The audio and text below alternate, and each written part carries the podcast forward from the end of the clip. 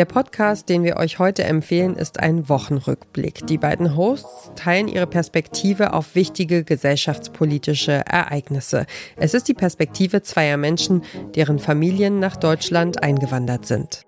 Also, worum geht's überhaupt? Warum machen wir das hier? Du und ich treffen uns einmal die Woche, unterhalten uns über das, was uns und die Welt bewegt. Also wir wollen verstehen, wir wollen einordnen und wenn es gut läuft, wissen wir, was dieses ganze Chaos da draußen eigentlich für uns beide bedeutet, für unser Leben. Und am besten mit Themen, die im täglichen Newswettstreit untergehen. Und ich freue mich auf eine inspirierende Gegenüberschaft. Ja. Und ich freue mich, dass wir es zusammen machen, dass wir unsere Lebensrealitäten in diesen Podcast tragen, unsere Meinung, Haltung und vielleicht ist ja auch was Teilbares für euch da draußen dabei.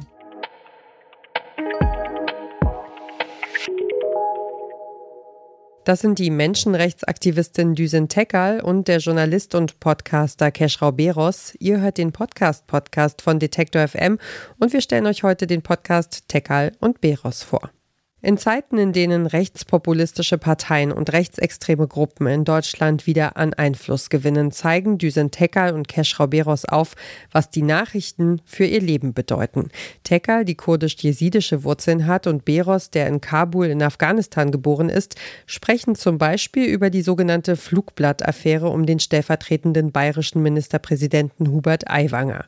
Dabei geht es um mehr als um Antisemitismus in der Politik. Es geht auch ums Framing der ganzen Geschichte. Ein Aiwanger kann eine Antisemitismus-Affäre als Jugendsünde labeln, ohne negative Folgen für die Karriere.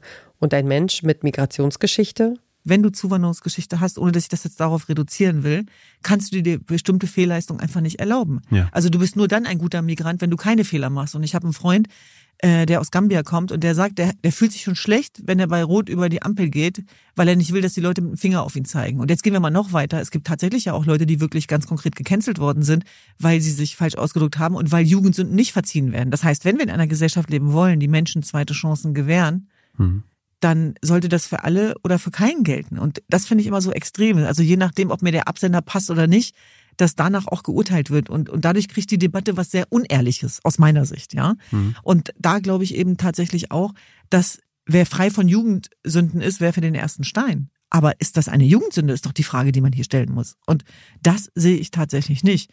Tekal und Beros ist ein politischer Podcast, aber auch ein persönliches Format. Anrührend ist es, wenn Düsen Tekal davon erzählt, wie bei ihr zu Hause früher für alle Kinder aus der Nachbarschaft immer ein Platz am Esstisch frei war. Oder wenn Keschrau Beros erzählt, wie seine Mutter ihn immer wieder liebevoll auf den Boden der Tatsachen zurückholt. Es gibt aber auch sehr aufwühlende Momente im Podcast. Meine Brüder haben äh, mehrere äh, Restaurants in Hannover, in Niedersachsen. Sie sind das, was man gemeinhin als Selfmade-Unternehmer ja. bezeichnen würde. Und heute Morgen, als sie den Laden aufgeschlossen haben, ähm, ja, haben sie dort eben ähm, Vandalismus vorgefunden, Schriftzüge mit Scheiß-Türken, Kümmeltürken, ähm, AfD in Großbuchstaben. Mhm. Und das hat mich in Mark und Knochen erschüttert und plötzlich ist man näher am Thema dran, als einem lieb ist. Ja. Es ist kein gutes Gefühl gegenwärtig in meinem Land, ja nicht in diesem, sondern in meiner Heimat, äh, sichtbare Migrationsgeschichte zu haben. Denn ähm, das Klima, was wir mittlerweile haben, führt wirklich auch zu Taten. Und mich erschüttert das, wenn ich an meine Brüder denke, weil die wahnsinnig bodenständig sind, bescheiden sind, äh, zurückhaltend sind, so viel geleistet haben, sich ehrenamtlich engagiert haben. Zwei meiner Brüder haben für die deutsche Nationalmannschaft Rugby gespielt. Aber das nützt alles nichts. Versteht ihr? Das nützt alles nichts in dem Moment, wo Entmenschlichung äh, und Nazis das Zepter übernehmen.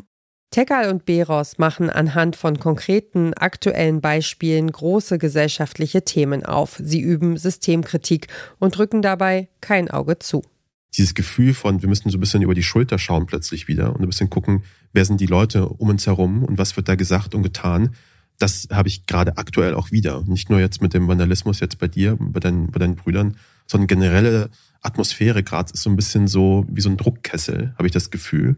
Und irgendwie versuchen Leute das ein bisschen klein zu reden. Aber ich glaube, das sind so die, die Symptome, wo es ihm extrem wichtig ist, hinzugucken. Der Podcast Tekal und Beros wirft einen kritischen Blick auf das aktuelle Zeitgeschehen. In den Gesprächen der Hosts spielt Objektivität nicht die Hauptrolle. Tekal und Beros geben sich meinungsstark und zeigen Rückgrat. Die Taz schreibt, der Podcast fülle eine Lücke im medialen Diskurs zu Rassismus und Rechtsextremismus. Produziert wird der Podcast von Andan, der Produktionsfirma, die Keschrau Beros gemeinsam mit dem Journalisten Patrick Stegemann gegründet hat. Seit Mitte Juli erscheint Tekal und Beros jede Woche Freitag. Das war die heutige Ausgabe des Podcast Podcasts, unser täglicher Podcast-Tipp hier bei Detektor FM. Wenn euch unsere Podcast-Tipps gefallen, dann folgt uns doch direkt bei Spotify, Apple Podcasts oder dieser. Da könnt ihr übrigens auch eine Bewertung dalassen, was uns und unserer Arbeit sehr hilft. Dieser Tipp kam von Caroline Breitschädel, Redaktion Johanna Voss und Doreen Rothmann, Produktion Henrike Heidenreich und ich bin Ina Lebetjew. Morgen empfehlen wir euch den BBC-Podcast Witch. Wir hören uns.